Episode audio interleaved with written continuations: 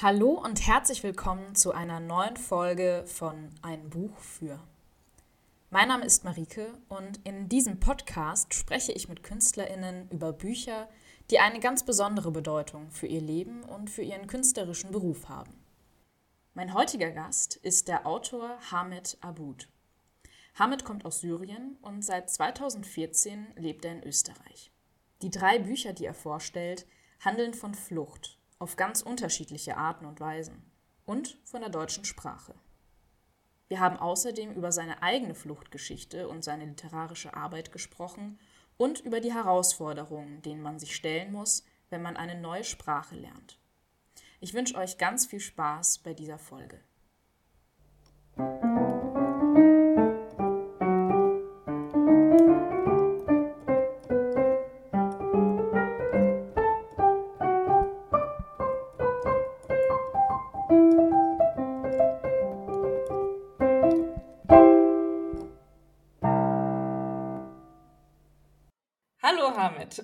Marike. Wie geht's dir? Ganz gut, danke.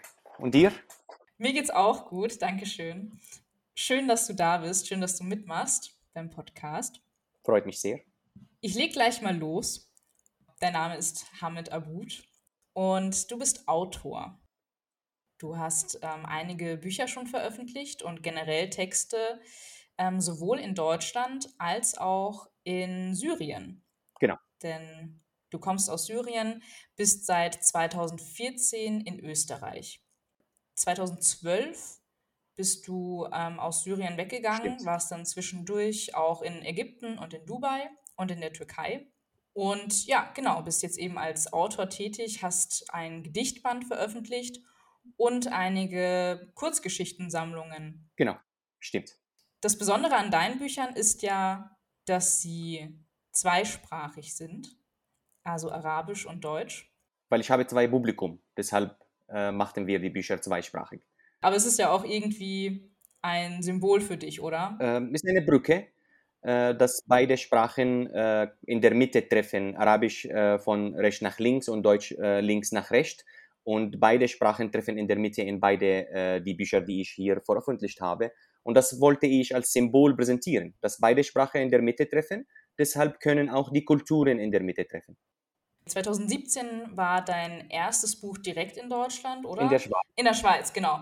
Der Tod backt einen Geburtstagskuchen. Stimmt. Und 2020 war das Buch In meinem Bad versteckte Geschichten. Genau, bei der Edition Korrespondenzen in Wien. Mhm. Das erste Buch habe ich geschrieben während meiner, meiner Flucht, als ich Syrien verließ. So, das erste Buch dauert bei mir fünf Jahre, um fertig zu schreiben. Und die letzten Texte kamen in Österreich, als ich angekommen bin. Und äh, das zweite Buch in meinem Bad Versteckte Geschichten äh, hat zwei Jahre gebraucht. Als ich in Wien war, dann habe ich die, äh, die Weitersetzung äh, hier geschrieben. Mhm. Und 2012 hast du auch ein Gedichtband veröffentlicht. Das war kurz vor meinem Flucht, vor die äh, äh, Situation eskaliert sich in Syrien, habe ich meine erste Gedichteband in Syrien veröffentlicht aber leider konnte ich das nicht quasi erfahren, genießen, diese, diese ähm, Phase von einem Buch zu veröffentlichen, musste ich ähm, nach äh, einigen Monaten das Buch vernichten und dann wegfliehen, äh, wegen Einsatz im Buch, die politisch wahrgenommen äh, könnte und musste ich dann äh, das Buch vernichten und äh, weggehen. das betrifft dann die Situation in Syrien. Was war das für ein Satz? War ein Satz, äh, die äh, über die Märtyrer erzählt. Und ähm, meine Freunde dann haben mich bewarnt, äh, dass äh, ich darf nicht diese solche Sätze lesen, als die Situation sich eskaliert in Syrien. Dann ähm, habe ich ihre Warnung äh, wahrgenommen und nach einigen Wochen bin ich äh, weggeflogen. Mhm. Das war der Gedichtband Der Regen der ersten Wolke. Genau. Das war mein erstes Werk, äh, quasi die Conclusio von meinem äh, Jugendzeit und Universitätszeit. Ich wollte äh, diese Zeit, ähm, diese Phase speichern, indem ich äh, eine Sammlung von Gedichten veröffentlichen. Äh, und, aber, danach, aber danach kam die Flucht und danach ähm, schrieb ich selten Gedichten und wandelt meinen Stil ins Prosa und in diesem Sarkasmus und Ironie, die in beide Bücher spurbar sind weil du gerade gesagt hast, du musstest den Gedichtband vernichten. Das hat sich aber nur auf Syrien bezogen, oder? Genau, das war nur die Situation in Syrien. Mhm. Ähm, ich habe nur eine Kopie äh, davon, aber das Buch äh, äh, damals, äh, es war ein Faktor, ein, ein Angstfaktor, äh, was in, in meinem, äh, zu meinem Flucht beigetragen hat, dass das Buch. Es gibt andere Gründe, dass ich ein Mensch in einem Krieg, ein Mann in, in einem Krieg wegen dem Militärdienst. So, es gab mehrere Gründe, aber die Warnung war ähm, ernsthaft genug, um, um das wahrzunehmen. Deshalb habe ich das Buch vernichtet und dann bin ich weg. Ich hatte Angst. Wir arbeiten jetzt, äh, wir versuchen daran zu arbeiten, ob das überhaupt möglich und geeignet, Gedichten von meinem ersten Band ins Deutsche äh, zu übertragen. Aber darauf bin ich gespannt, ob das überhaupt uns gelingt, von äh, sprachlichen äh, Möglichkeiten meine ich. Ja. Ob äh, damalige äh, Gedichten überhaupt interessant äh, auf Deutsch äh, vorkommt. Mhm. Aber das, diese Frage ist noch nicht beantwortet, aber wir arbeiten daran. Weil ich habe Lust, meine Gedichte auch zu präsentieren, diese damalige Zeit in Syrien. Mhm. Das heißt, das ist ein aktuelles Projekt von dir? Genau. Das war eine der, der aktuellen Projekte. Mhm. Schreibst du sonst an irgendwas gerade? Ähm, ich habe vor kurzem äh, eine neue Geschichteband äh, fertig geschrieben und äh, war ich sehr erleichtert, äh, Schritt, äh, einen Schritt weiter ähm, äh, zu, in, zu, zu, zu leisten. Und jetzt das Buch steht bei der Übersetzerin, in der Hoffnung, dass die Übersetzung ähm, bis nächstes Jahr Mitte, Mitte äh, oder Herbst äh, fertig ist und dann das Buch äh, hoffentlich erscheint. Aber momentan, nach diesem Projekt, nach diesem äh, neuen Geschichteband, bin ich seit, einige, seit ein paar Monaten nur beim Lesen, weil ich dachte, ich will nicht äh, sofort zu einem neuen Projekt, ein großes neue, neues Projekt eintauchen, äh, sondern ich nehme eine, ein, ein Jahr, das, das ist ein Projekt von mir, ein Jahr nur lesen, um mich auf, aufzufühlen. Ähm, das ist eine Grund. Zwei, zweiter Grund ist, äh, es gibt diese bestimmte Klassiker, äh, deutschsprach, deutschsprachige Werke, die ich gerne lesen will. Mhm. Und das ist jetzt mein, äh, mein Ziel. Bis nächstes Jahr, äh, bis, bis die Übersetzung fertig ist, äh, diese Liste äh, fertig zu lesen. Hast du dir da selber eine Liste gemacht? Es gibt eine Liste von die berühmten Werke und äh, da währenddessen taucht auch neue Namen, die ich nicht kenne. Äh, aber wenn ich sage zum Beispiel Alfrede Jelinek und Thomas Mann und Heinrich Mann und äh, Franz Werfel, das ist die Namen, die mir bekannt.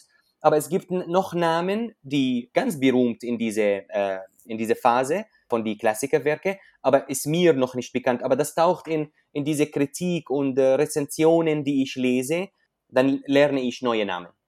Ja, perfekt, dass du jetzt sagst, du widmest dich gerade dem Lesen, denn genau darum geht es ja jetzt auch im Podcast. Du hast drei Bücher ausgesucht, die sich vor allem auch mit der Flucht beschäftigen. Und wir legen direkt los mit dem ersten Buch, und zwar mit Die Flucht der Dichter und Denker von Herbert Lackner. Das ist mein allererste Bücher, die ich auf Deutsch gelesen habe. Das Buch ist ein bisschen dick ähm, und ist ein Sachbuch oder äh, biografische äh, geschrieben über die Protagonisten, die Figuren.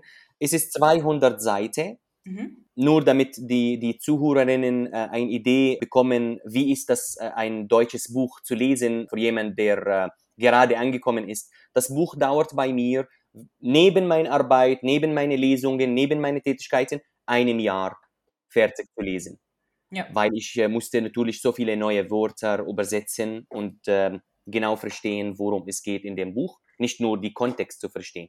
Deshalb war das eine mühsame Arbeit, äh, die, die sich am Ende grandios äh, gelohnt, äh, dieses Buch zu, äh, zu lesen. Aber wenn, wenn ich vor dem Buch, ähm, vor dem Inhalt zu erwähnen, das war ein Zufall, dieses Buch zu bekommen. Ich ging zu einer äh, Buchhandlung in Wien um mit äh, die Geschäftsleiterin zu, zu, äh, zu, zu sprechen, eine Lesung bei, bei ihr zu organisieren. Mhm. Und die Besitzerin oder die Geschäftsleiterin war nicht dort. Und äh, die Assistentin hat mir gesagt, es gibt äh, jetzt äh, eine Veranstaltung. Und dann habe ich gesagt, was ist die Veranstaltung? Und sie sagt mir, eine Lesung von Herbert Lackner und das ist das Buch. Dann habe ich gesagt, okay, ich habe das Treffen nicht gewonnen. Ähm, ich leiste mir das Buch und schau mal, worum es geht, äh, von dem Titel her, der, die Flucht der Dichter und Denker. Und das Buch ist äh, alle, meine Liebling, alle meine Lieblingsbücher, die ich äh, bisher gelesen habe, weil es hat mich schockiert von dem Inhalt. Ich wusste so viele Sachen, die, ähm, die in dem Buch erwähnt äh, sind, nicht. So, das war ein Schock, weil du kannst dir vorstellen, als Flüchtling, als jemand, der, geflücht, der, der fliehen musste, dachte ich mir, dass mein Schicksal ist auf eine Art oder Weise besonders ist. Mhm. Aber diesem Buch hat mir so geholfen, als ich gesehen und gelesen habe, dass eigentlich die, dieses Schicksal, die ich erlebt habe, war genau, was die damalige äh, Menschen und darunter Autoren und Künstlerinnen äh, erlebt haben äh, nach dem Zweiten oder während des Zweiten Weltkrieg. Und das ist auf einem ähm, schreckliche, de detaillierte 1-1 Schicksal. Und das erwähnen wir später. Ganz kurz, bevor wir dann äh, auf den Inhalt kommen vom Buch, habe ich das jetzt richtig verstanden, dass du quasi bevor du äh, selber irgendwie auf Deutsch gelesen hast, hast du schon selber Veranstaltungen zu deinen eigenen Büchern gemacht? Klar, klar. Mhm. Äh, ich, ähm, natürlich äh, am Anfang 2015, äh, als ich meinen Bescheid bekam und sofort angefangen Lesungen zu, zu haben, ohne Buch, äh, weil ich habe einem Jahr gelesen nur äh, mit Texte, ohne, ohne ein Buch. Das Angebot, die Angebot, ein Buch zu haben, das kam nach diesen Lesungen, die ich in der Schweiz gemacht habe. Mhm. Und äh, währenddessen, während dieses Jahr, habe ich so viel Deutsch gelernt und in meinem Kopf war das Lesen noch nicht da oder noch nicht möglich. Äh, deshalb habe ich das Buch in Wien gelesen, als ich in, äh, nach Wien um, äh, umgezogen, 2016. So, es gab 2014 im Camp, in meinem äh, Flüchtlingscamp, nur Deutsch lernen. Dann war 2015 nur Lesungen, ohne Deutsch äh, lesen. 2016 habe ich, hab ich, hab ich das Gefühl bekommen, dass ich in der Lage bin, zu probieren, ein Buch zu lesen. Und das war das erste Buch. Dann erzähl doch einmal kurz, worum es genau in dem Buch geht. Herbert Lackner, der Autor und auch Journalist, hat ähm, verfolgt äh, die Flucht von so vielen Künstlerinnen, Autoren, die in, ähm, in ihr Land, ihre Heimat verlassen mussten und dann in Frankreich, und Amerika und Brasil, Portugal, so andere Länder, weg von die Nazi-Regime. Äh, und darunter gab äh, persönliche Geschichten für jeder Künstler oder Autor. So, es gab Namen in dem Buch wie Thomas Mann, Heinrich Mann, Franz Werfel, Alma Mahler und so viele andere Protagonisten, die die Flucht erleben mussten. Mhm. Das ist quasi die Inhalt, so, äh, so rum, äh, worum es geht. Mhm. Und dann werden die einzelnen Schicksale und Erlebnisse quasi beschrieben. Wo, wo, alle, wo alle Künstlerinnen, Autoren am Ende äh, äh, landeten. So von auch Stefan Zweig, mhm. äh, seine Flucht und äh, wo er am Ende landet und sein äh, Selbstmord. Aber weil das Buch ist ein bisschen groß, dann äh, erzählt mit vielen Details diese, diese Schicksal vor jeder Protagonist erzählt von ähm, zum Beispiel Farkas, äh, der im, im, im äh, wie heißt es, äh, Lager war, äh, was war, wie war in Paris, wie war in äh, Portugal, äh, wie war so. Und von Hannah Arnedet auch. Unterschiedliche Stationen und unterschiedliche Wege, die jeder von diesen Personen begehen musste. Gab es da eine Person in dem Buch, eine Geschichte, die dir besonders nahe gegangen ist oder mit der du dich besonders gut identifizieren konntest? Alle. Alle, alle Geschichten kamen mir nah. Natürlich außer die äh, Geschichten, die um äh, Konzentrationslagern äh, ging. Äh, das konnte ich mir nicht vorstellen. Gott sei Dank äh, äh, war ich nicht verhaftet in, in Syrien oder gefoltert. dass dieser Aspekt natürlich konnte ich mir vorstellen, aber natürlich nicht nachvollziehen. Aber die anderen Flucht äh, von allen anderen Künstlerinnen war mir äh, eine große Überraschung, weil ich gesehen habe, wie ähnlich äh, meine Flucht mit ihrem Flucht. Ähm, Alma Mahler und Franz Werfel, die einen Berg zum Beispiel in der Nacht überqueren mussten, das habe ich getan. Okay. Andere, äh, zum Beispiel, wir haben andere Künstlerinnen die, und Autoren, die in Frankreich äh, gelandet und ein äh, Papier äh, bekommen haben, dass sie das Land äh, in 30 oder 60 Tage verlassen müssen oder anders gesagt, dass sie offizielle äh, Papiere bekommen sollen. Das, die gleichen Papiere habe ich in Griechenland bekommen. Und, und hier, kommt die, äh, hier kommt meine Überraschung. Als ich gesehen habe, nicht nur, dass meine Flucht ähnelt diese Flucht von diesem Menschen, obwohl es gibt 60 Jahre Unterschied, äh, sogar die Details äh, mit, mit, mit diesem Papier äh, zum Beispiel, die ich in Griechenland bekommen habe, die Verhältnis auch und die Verhältnis, welche sich geändert hat. So die Willkommenkultur und danach die Baria oder die ausgesetzte, äh, wie heißt das, äh, gehasste ja. So, diese Wandlung auch habe ich erlebt und das war auch erwähnt in dem Buch. So, das Buch hat mich extrem überrascht mit so vielen Ähnlichkeiten. Ja. Äh, natürlich außer, außer dass, äh, dass ich kein berühmter Autor bin und ich habe nie während meiner Flucht die Empfang, den ähm, äh, Stefan Zweig zum Beispiel äh, genossen durfte, als er geflüchtet musste. Er wurde als berühmter Autor empfangen von dem, Prime, äh, von dem äh, Minister. So, außer diesem Aspekt, alles andere ist ähnlich. Oder auch, wenn, wenn Alma Mahler in Frankreich in Scenario-sur-Mer zum Beispiel mit ihrem Mann äh, ein Haus geleistet äh, hat und äh, dann sie äh, ein literarisches Salon angeboten, hat sie in einem Briefaustausch geschrieben, dass sie will Goebbels jetzt treffen und ihm ihr Haus zeigen, weil sie glaubte, dass er von Wut und Neid sofort sterben könnte.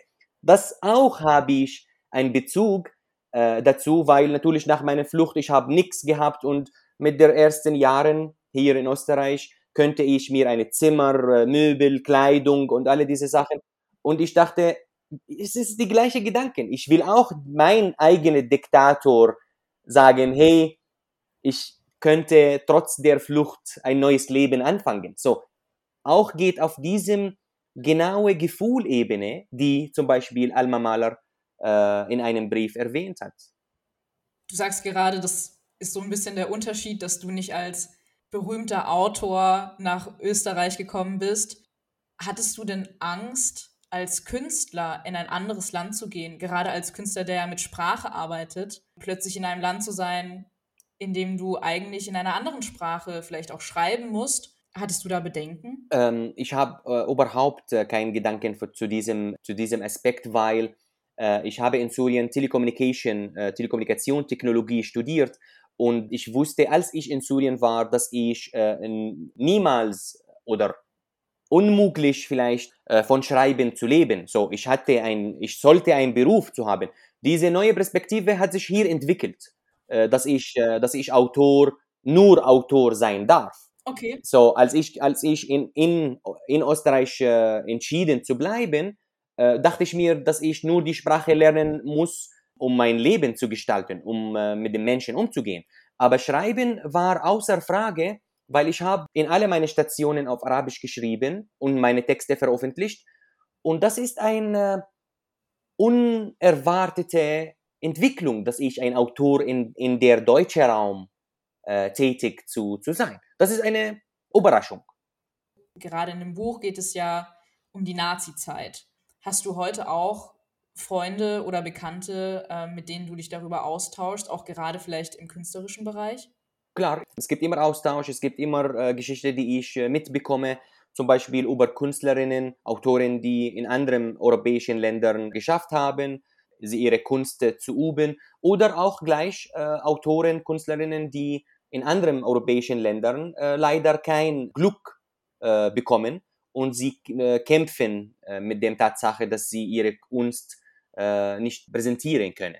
So es gibt es gibt die die Skala ist groß und ich, ich stehe am, auf der Seite die glücklichen Menschen, die eine große Glück haben, ihre Kunst vorzustellen. Aber auf der anderen Seite gibt es so viele Künstlerinnen und Autoren, die ich kenne, äh, die noch nicht die Möglichkeit äh, hatten. Und es gibt auch, auch äh, gleich Autoren oder Autor, rede ich über Autoren, Autoren, die äh, weiter und weiter veröffentlicht auf Arabisch, aber sie haben die Möglichkeit noch nicht in ihrem neuen Heimat zu, in, in die neue Sprache zu veröffentlichen. Es gibt diese drei Möglichkeiten. Es ist ja bei dir ein bisschen auch die Besonderheit, oder? Dass du eben äh, in beiden Ländern oder auf beiden Sprachen veröffentlichst. Das, das ist die, die höchste, höchste Version von Glück und äh, Erfolg, äh, die ich niemals im Leben äh, wünschen könnte. Mhm. Das ist was war un, un, unerwartet. Ja, gerade weil du ja auch über deine Erfahrungen schreibst und über das, äh, wie du jetzt lebst und was du da alles erlebt hast, auf eben auch eine lustige Art und Weise letztendlich. Hast du da ähm, Feedback bekommen, auch von Freunden aus der Heimat, also aus Syrien klar, noch? Klar, äh, Freunde, das Publikum äh, aus Syrien ist mein erstes Publikum. Also als ich in äh, einem Jahr äh, in Flüchtlingscamp ver verbringen musste, habe ich meine Texte, die später in meinem Buch äh, Der Tod backt einen Geburtstagskuchen erschienen äh, sind, das habe ich äh, auf Arabisch veröffentlicht und ihrem Feedback. Und als die Angebot kam äh, von Pudel und Binscher in der Schweiz, in Zürich, ein Buch zu veröffentlichen, dachte ich mir, ich würde nie Ja sagen zu diesem Angebot, hätte ich die Vertrauen von meinem ersten Publikum nicht haben. Mhm. Und deshalb bei mir gibt es keinen Text auf Arabisch, was nicht veröffentlicht ist. Ich schicke immer die Texte draußen, ich, ich warte nicht, ich hole mir die Feedback von die äh, Freunde, die enge Kreis und die Leserinnen sofort, weil äh, ich weiß, dass wenn jemand mich fragt auf Deutsch, diesen Text zu veröffentlichen, dann äh, leiste ich mir die Feedback sofort von meinem ersten Publikum. Das ist ein total spannender Prozess irgendwie, dass du da ja, ja sofort Feedback aus einem anderen Land bekommst und darauf aufbauend eben in Deutschland oder Österreich und der Schweiz veröffentlichst. Es gibt einen spannenden Punkt äh, bei diesem äh, Veröffentlichung nach der Flucht. Diese, dieses Thema ist ein, auf, aufgetaucht äh, bei einem, bei einem Podiumdiskussion in der Uni Wien vor ein paar Wochen. Daran habe ich äh, teilgenommen. Und dieser Punkt ist Last der Repräsentation. Das heißt, die, äh, die Belastung äh, von was ein Flüchtling, Autor repräsentieren darf so diese Verantwortung. Und äh, während dieser Podiumdiskussion vor ein paar Wochen habe ich eigentlich etwas realisiert, was ich schon äh, vor Jahren äh, verstanden habe. Es gibt eine Last der, der Repräsentation. Ich muss das Okay abholen von meinem quasi Bevölkerung und äh, dass alles okay, dass alles äh, in Ordnung, dass, dass es eine gute Repräsentation ist vor ihrem und meinem Schicksal. Und dann darf ich das mit Deutsch-Muttersprachlerinnen teilen. Das, und das ist die, äh, die komplizierte Verantwortung. Ja. Und äh, als ich das Buch gelesen habe, Die Flucht der Dichter und Denker, und habe ich gesehen, dass äh, zum Beispiel es gibt Autoren, die in Frankreich äh, ein Magazin sofort angefangen auf Deutsch zum Beispiel, oder es gab Autoren, die äh, Französisch äh, gut beherrscht haben und sofort angefangen auf Französisch. Diese Frage eigentlich kam mir vor, was haben Sie gedacht? Haben Sie alles veröffentlicht? Haben Sie quasi überlegt, ob das hilft uns, die Flüchtlinge, die gleiche Überlegung, die ich äh, ähm, äh, erleben äh, sollte? So, ich versuchte auch diese parallele Vergleiche zu analysieren. Was haben Sie gedacht damals? Ja.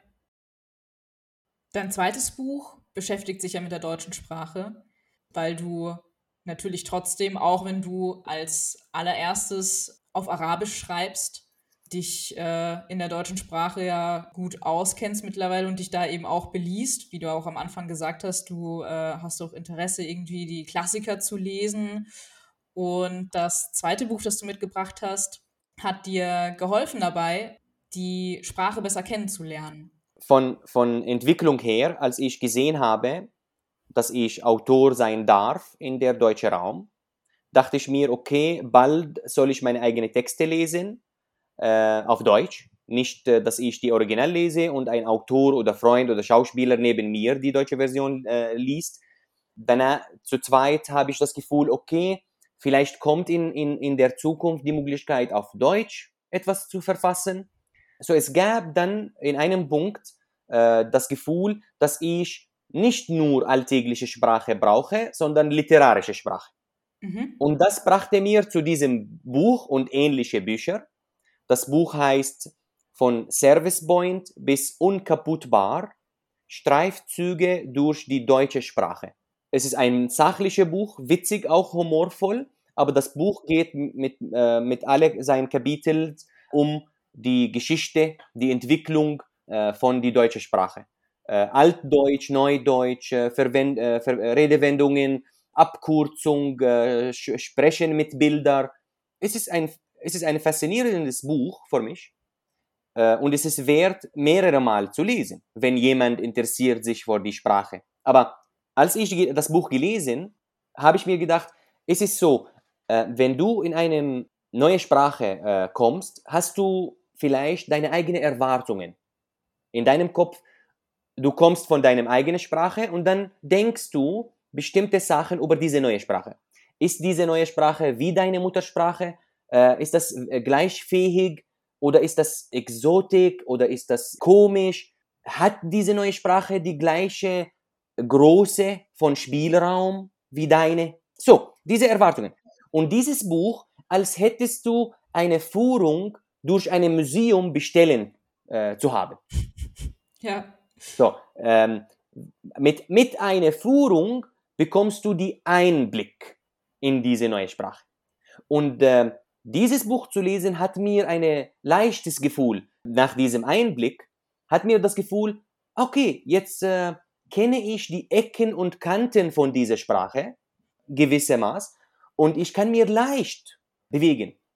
Und solche Bücher lassen im Hintergrund eine große Kenntnisse, die nicht unbedingt sofort verwendbar äh, sind, sondern ich glaube, und das ist immer, das ist fast die Tatsache, sie springen eines Tages durch, du, du, du, ich habe das Buch, das Buch ist wahnsinnig. Wenn ich das Buch auswendig kann, dann bin ich ein deutsches Autor und Philosoph. Wenn ich das Buch, wirklich. Aber ja. leider, das, wir können das nicht. Menschlich ist es unmöglich. Aber ich glaube, dass diese nur durchlesen äh, lässt in meinen Hintergrund Kenntnisse, die eines Tages einspringt.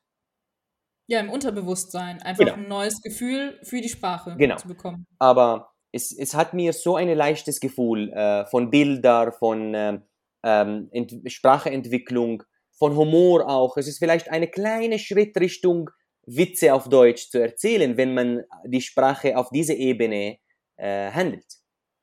Das ist ja sowieso das Schwierigste, wenn man eine neue Sprache lernt. Und das kennt ja jeder. Also egal, ob das jetzt Englisch oder Spanisch oder irgendwas ist, was man auch in der Schule lernt. Witze zu erzählen oder lustig zu sein in einer Fremdsprache ist ja wirklich die. Das ist die Challenge. Ja. Aber es gibt, es gibt äh, ähm, ich äh, blättere in dem Buch und äh, erwähne ein paar Bücher, ein paar äh, Wörter, sorry. Zum Beispiel, nur, nur zu mitzuteilen, äh, Wahl Loko, äh, Lokomotiv. Zum Beispiel. Mhm. Wahl Lokomotive. Da, die Kontext geht um einen Politiker, der, der beliebt ist und so viele Wahl, so viele Stimmen sammelt mhm. und er wurde bezeichnet als Wahllokomotive. Okay. Oder es ist höchste Eisenbahn. Das kennt jeder, glaube ich. Ja. Äh, Flugschrift. Ja. Was heißt Flugschrift? Kennst du das Wort? Meinst du sowas wie Flugblätter? Genau. Ja. So. Und dann, schau, Flugblätter. Flugblätter im Sinne von Flyers, oder? Ja, genau. Genau. So, ich kenne Flugblätter, dann in dem Buch äh, äh, kommt ein neues Wort, äh, Flugschrift. Und aus, als Ausländer, ich schaue die Wörter nicht als Einheit, ich trenne die, die Wörter. Dann ist es eine Schrift, was fliegt. Ja. Und es ist eh, äh, dann ist eine äh, interessante, lustige Wahrnehmung von, diese, von, dieser, äh, von dieser Wörter.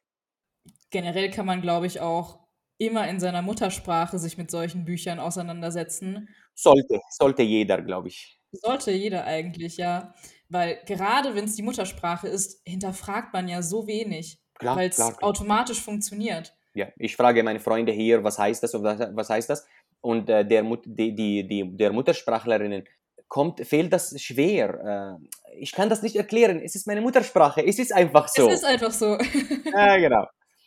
Ähm, aber es gibt so viele, so viele äh, zum Beispiel das Wort ähm, erlauschen, Mhm. dann, dann äh, checke ich die Unterschied. Okay, es gibt Huren, Zuhuren und es gibt Erlauschen oder Lauschen. Und dann, dann tauchst du wirklich tief in diese Sprache, die eigentlich wie ein Meer ist. Und dann siehst du die, äh, wie heißt das, die äh, Perl, äh, die Schmuck, äh, die Gold. Ja, ja. Gibt es mittlerweile auch Wörter oder mh, Situationen, wo du sagst, "Ah, das kann ich eigentlich auf Deutsch jetzt viel besser ausdrücken? Ich kann sagen, dass ich so gemütlich auf Deutsch mich bewegen äh, und äh, verhalte. Äh, und solche Bücher, die um, um, die, um der deutsche Sprache geht, erlaubt mir diese Freiheit, indem, indem ich manchmal neue Wörter äh, erfinde. Äh, und das wird immer äh, willkommen ähm, gehe geheißen quasi von meinen ähm, Freunden, die Muttersprachler sind. Äh, mein erstes Wort äh, war in einem Gespräch. Äh, ich wollte etwas sagen, aber ich konnte nicht. Und dann habe ich gesagt, er versuchte das Thema zu verwichtigen. Ja. Und das war von meinem äh, Kenntnisse, was, was, äh, was macht diese äh, Präfix äh, fair und wichtigen quasi. Und dann habe ich ein Verb gemacht und dann habe ich äh, später aufgesucht, das Verb gibt's nicht. Und dann habe ich ein Verb gemacht. Verwichtigen, so wichtiger machen. Ja. Weil vergrößern, verbreiten und so, dann habe ich diese Mechanism äh, entwickelt. Das war mein erstes Beispiel und ich war so glücklich, ich dachte, ich habe ein neues Verb erfunden. Vor kurzem in einem ähm, äh, Poesie-Dialog äh, auf Deutsch, eine ähm, äh, Österreicherin, Dichterin, äh, die Celia Rosa Schletterer, äh, zum Beispiel, ich habe geschrieben, du weißt, dass die Berge aufwachsen und alt wachsen.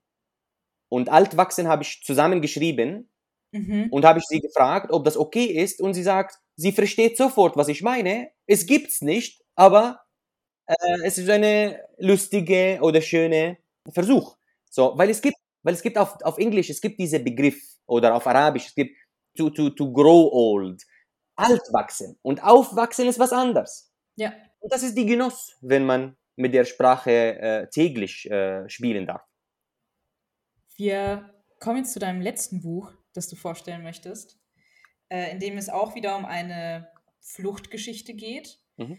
aber eine aktuellere, sag ich mal, nicht aus der Nazi-Zeit, sondern Über die Fluchtwelle. genau. Das ist das Buch Nach der Flucht von Ilya Trojanov, der aus Bulgarien geflohen ist mit seiner Familie. Genau. Wieder eine schöne, nette Zufall führt mich oder bringt, brachte mich zu diesem Buch. Eine Freundin von mir, die Religion in der Uni studiert, hat mich einmal eingeladen zu einer Lesung. Und ich gehe nicht oft regelmäßig zu deutschen Lesungen, Veranstaltungen, weil äh, natürlich auch habe ich das Angst, dass ich nicht alles mündlich verstehen kann. Ich ging zu dieser äh, Lesung von Ilya Trojanov und bin ich gesessen mit der Zweifel, ob ich die Kontext von ihm mündlich vorgelesen verstehen kann. Und er hat wunderschön Hochdeutsch gelesen, auf eine sehr deutliche Art und Weise, dass ich so viel verstanden habe und deshalb habe ich das Buch sofort nach der Lesung äh, gekauft. Das Buch ist hoch, ho- äh, hoch äh, oder hohe Qualität von Poesie. Mhm. Es ist eine ganz kleine Abschnitte äh, geschrieben. Und nach meinem ersten Buch, Die Flucht nach der, der Dichter und Denker, die meine eigene Flucht äh, auf einer sachlichen Ebene erklärt, kam das Buch, um meine emotionalen zu erklären auf eine andere Seite, äh, um zu sehen, dass jemand anders kann noch besser und auf Poesie, na- natürlich, weil, weil ich, ich habe am Anfang gesagt, dass mein, nach meiner Flucht äh, ging ich zum Prosa, weil ich könnte nicht mehr Poesie schreiben. Mhm. Und meine Freude war äh, in dem Buch, dass ich äh, gesehen habe, dass jemand kann poetisch über die Flucht schreiben. In der Zeit, in dem ich, in der ich nicht könnte. Mhm. Und das war eine Freude. Zu zweit ist es, das Buch ist tief philosophisch und erklärt so viele Aspekte. Ähm, Identität, Sprache, Zugehörigkeit, Ängste.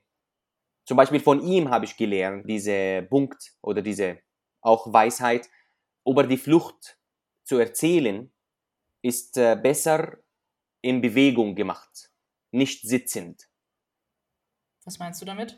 Er sagt, wenn, wenn, wenn ein Flüchtling über seine Flucht erzählen sollte, dann sollte er das in Bewegung erzählen, während eines Spaziergang, Okay. während Straßen überqueren. Da- äh, Ich zitiere jetzt nicht eins zu eins, äh, aber das war eine Gedanke. Und das, und das ist eh auch eine Nach, Nachdenk, äh, zum Nachdenken. Eigentlich stimmt. In dem Moment, in, ähm, in diesem Moment, in dem du eine Straße mit Autos überquerst und das Angst fühlst um, um dein Leben, erinnerst du die gleich, die ähnliche Angst, als du die Grenzen überquerst. Und dann kannst du über deine Flucht erzählen. Nicht sitzend, gemütlich, ähm, mit einem Getränk und so, weißt du? Es ist eine, es ist eine philosophische äh, Gedanke. Ja. Also quasi um Emotionen auch von außen nochmal reinzuholen und dann äh, einfach im Ganzen nochmal nachzufühlen auch, was auf dem Papier steht vielleicht, Ja, aber dann eben auch im Leben fühlen. weil äh, in Bewegung ähm, bist du immer in Änderung. Du gehst in Änderung, äh, von einem Gasse zu anderem Gasse, von einem Straße zu anderem Straße. Geh, siehst du so unterschiedliche Menschen, gibst du Mühe, um deinem, zu deinem Ziel zu kommen. Und diese Bewegung ähnelt die emotional von der Flucht. Bist du immer von einem Punkt zum anderen. Du bist nie stabil und deshalb um die, das, das fand ich, das hat mich berührt. Um die, um die Flucht zu erzählen, dann geht in Bewegung. Ja. Dann bringt was anders, bringt noch was über diese Geschichte. Das Buch, das Buch hat so viele Aspekte, wie ich gesagt, aber ich lese etwas, wenn ich, wenn ich darf, von diesem Buch. Ja, auf jeden Fall, gerne. Ein Abschnitt, was um die äh, Sprachen geht. Mhm. Er sagt, an schwülen Tagen ist die Muttersprache eine Fischgräte. An schwülen Tagen ist die Muttersprache ein Fischgräte und die neue Sprache ein Stück Brot, an dem er kaut, beharrlich, ohne dass die Gräte sich löst. Und das ist eine großartige Beschreibung zwischen die Beziehung zwischen die neue Sprache und die Muttersprache. Es ist, eine, eine, es ist die Beziehung zwischen einer Fischgräte im Hals und ein Stück Brot. Und ich, sag, ich, ich, würd, ich kann sagen, besser, bessere Beschreibung gibt es nicht. Weil das ist die, die Qual jeder, jeder Wanderer äh, oder Migrant oder Flüchtling, äh, was in sich äh, jeden Tag trägt. Dieser Kampf, ob er oder sie treu geblieben sind zu ihrer, zu ihrer Muttersprache, ob sie nicht übertrieben sich integriert und assimiliert in die neue Sprache. Es ist die Balance. Es ist die Balance. Oder in diesem Fall ist es die unendliche Schmerz von dieser Fischgräte und die unendliche Kauen. Ist die Balance, also diese Angst, den Bezug zu verlieren zu deiner Muttersprache, ist die immer noch da? Ich habe am Anfang äh, dir erzählt, dass mein Projekt ist äh, zum Lesen. Ja. Diese, diese klassische Werke. Aber vor Angst, dass während ein Jahr äh, Werke zu lesen, äh, sei das auf Deutsch oder sei das übersetzte äh, Werke auf Arabisch, weil vielleicht man, man weiß, dass eine Übersetzung, wenn, wenn eine Übersetzung ist äh, aus, Deu aus die deutsche Sprache ins Arabisch, der Übersetzer kann nicht 100% rein Arabisch schreiben, er muss etwas anpassen, Satzstruktur, Verb verschieben und solche Sachen. Deshalb Übersetzung zu lesen ist nicht immer eine rein Art von, Mutter, von, von, die, von die Muttersprache. Mhm. Deshalb während meine Ziel jetzt diese Werke zu lesen, ich bringe von einem deutschsprachigen äh, Werk auf Arabisch zu lesen, Übersetzung, Mhm. dann lese ich hingegen ein originell arabisch Werk, damit am Ende dieses Jahres, am Ende dieser Liste, meine Sprache ändert sich nicht oder äh, gibt es keine Schädigung. Weil es kann sein, dass am Ende des Jahres nach so viel Deutsch reden, so viel Deutsch schreiben, so viel, so viel Übersetzung, die nicht rein aufgebaut sind, es kann sein, dass ich in einem Punkt anfange zu ein Verb äh, zu verschieben oder ein Nomen äh, nicht in die richtige Platz zu setzen in einem Satz. Okay. Und dann, äh, dann habe ich äh, einen Verlust, wenn mein rein Muttersprache äh, beschädigt ist. Ja. Deshalb um diese Balance, ich lese originell Arabisch, originell äh, Werk auf Arabisch geschrieben und dann lese ich eine Übersetzung, um keine Angst, unbewusst, dass mein Gehirn übernimmt eine Satzstruktur von einer Übersetzung, was der Übersetzer falsch absichtlich machen musste, Ja. um, um die Übersetzung zu schaffen. Ist das mit der Übersetzung mh, eine Angst, die du auch bei deinen eigenen Werken hast? Ich bin, äh, von, was mir betrifft, weil ich äh, lerne Deutsch und spreche Deutsch und sehe meine Übersetzung auf, äh, in dem Buch, ich bin hochzufrieden, hochzufrieden von der Übersetzung. Ich bin 99% zufrieden von der Übersetzung, weil sie eine geniale Arbeit leisten. Aber von Bedeutung her, von die Inhalt her, gibt's nicht verloren. Und wir reden über die äh, Satzstruktur. Zum Beispiel, ich gebe ein Beispiel. Von die Inhalt her, das Gedicht in meinem ersten Buch, äh, Der Tod backt einen Geburtstagskuchen, es gibt am Anfang einen Text, heißt, ich möchte einen Panzer fahren. Dieses Text in die arabische Version ist ein Gedicht Mhm. und in die Übersetzung wird als Prosa wahrgenommen, Okay. weil die Sätze, die Übersetzung, die Sätze sind länger. mhm.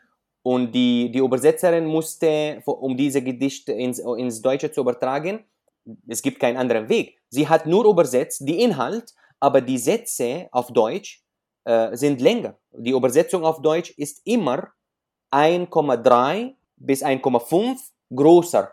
So, deshalb dieser Text wird auf Arabisch als Gedicht wahrgenommen, als Poesie Mhm. und die kurzen Sätze und die Dichtung und so. Und auf Deutsch wird als äh, Prosatext wahrgenommen, weil die, die Sätze sind nicht gleich dicht wie die arabische Version. So, von dem Inhalt bin ich zufrieden.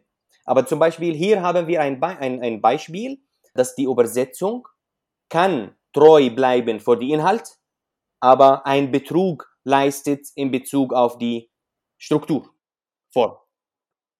Das ist sehr spannend, weil gerade durch Gedichte wird ja auch nochmal durch den Rhythmus und durch die Sprache vielleicht anders vermittelt, ne? Klar, Als eben durch Prosa. diese äh, kurze, absichtliche, absichtlich geschriebene Sätze tragen an sich eine bestimmte Emotion.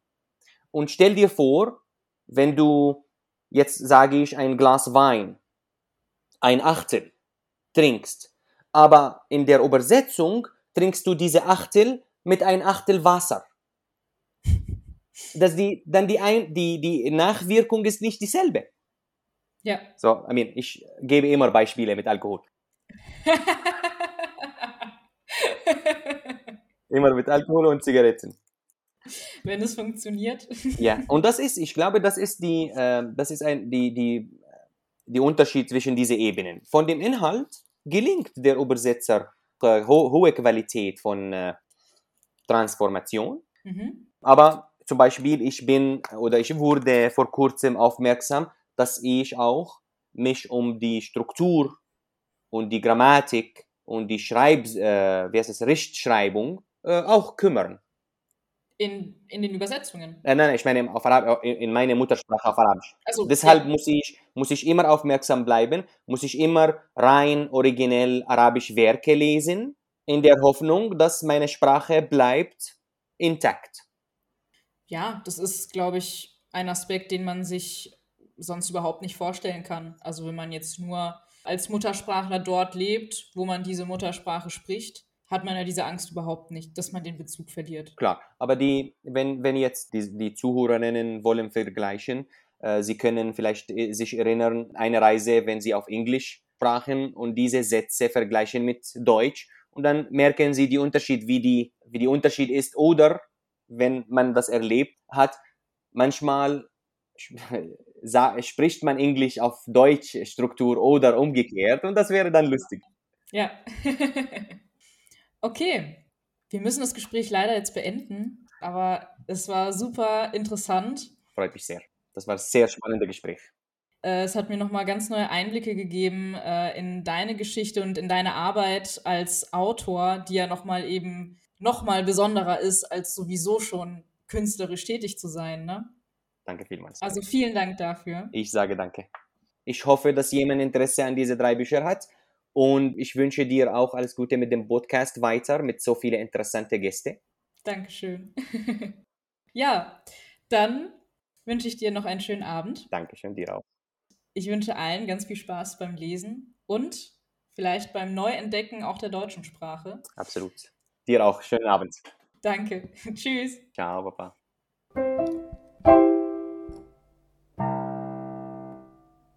Das war also die dritte Folge meines Podcasts Ein Buch für. Ich hoffe, euch hat das Gespräch mit Hamid Abud genauso viel Spaß gemacht wie mir. Ich persönlich fand es wirklich unglaublich spannend, einen Einblick in seine literarische Arbeit zu bekommen, gerade weil da doch diese Besonderheit ist mit der arabischen Veröffentlichung und der deutschen. Hier noch einmal die drei Bücher, über die wir gesprochen haben. Buch Nummer 1 Die Flucht der Dichter und Denker, wie Europas Künstler und Intellektuelle den Nazis entkamen, von Herbert Lackner. Das ist ein Buch für viele persönliche Schicksale, Buch Nummer 2 heißt Von Service Point bis unkaputtbar. Streifzüge durch die deutsche Sprache von Kurt Schreiner. Das ist ein Buch für Sprachgefühl. Das dritte Buch heißt Nach der Flucht von Ilja Trojanow. Ein Buch für die poetische Auseinandersetzung mit der Flucht. Natürlich verlinke ich euch die Bücher wieder in den Show Notes. Genauso auch die Bücher von Hamid. Der Tod backt einen Geburtstagskuchen und in meinem Bad versteckte Geschichten. Gerne könnt ihr dem Podcast auch auf Instagram folgen unter ein Buch für. Die nächste Folge kommt dann am Donnerstag, den 19. August online.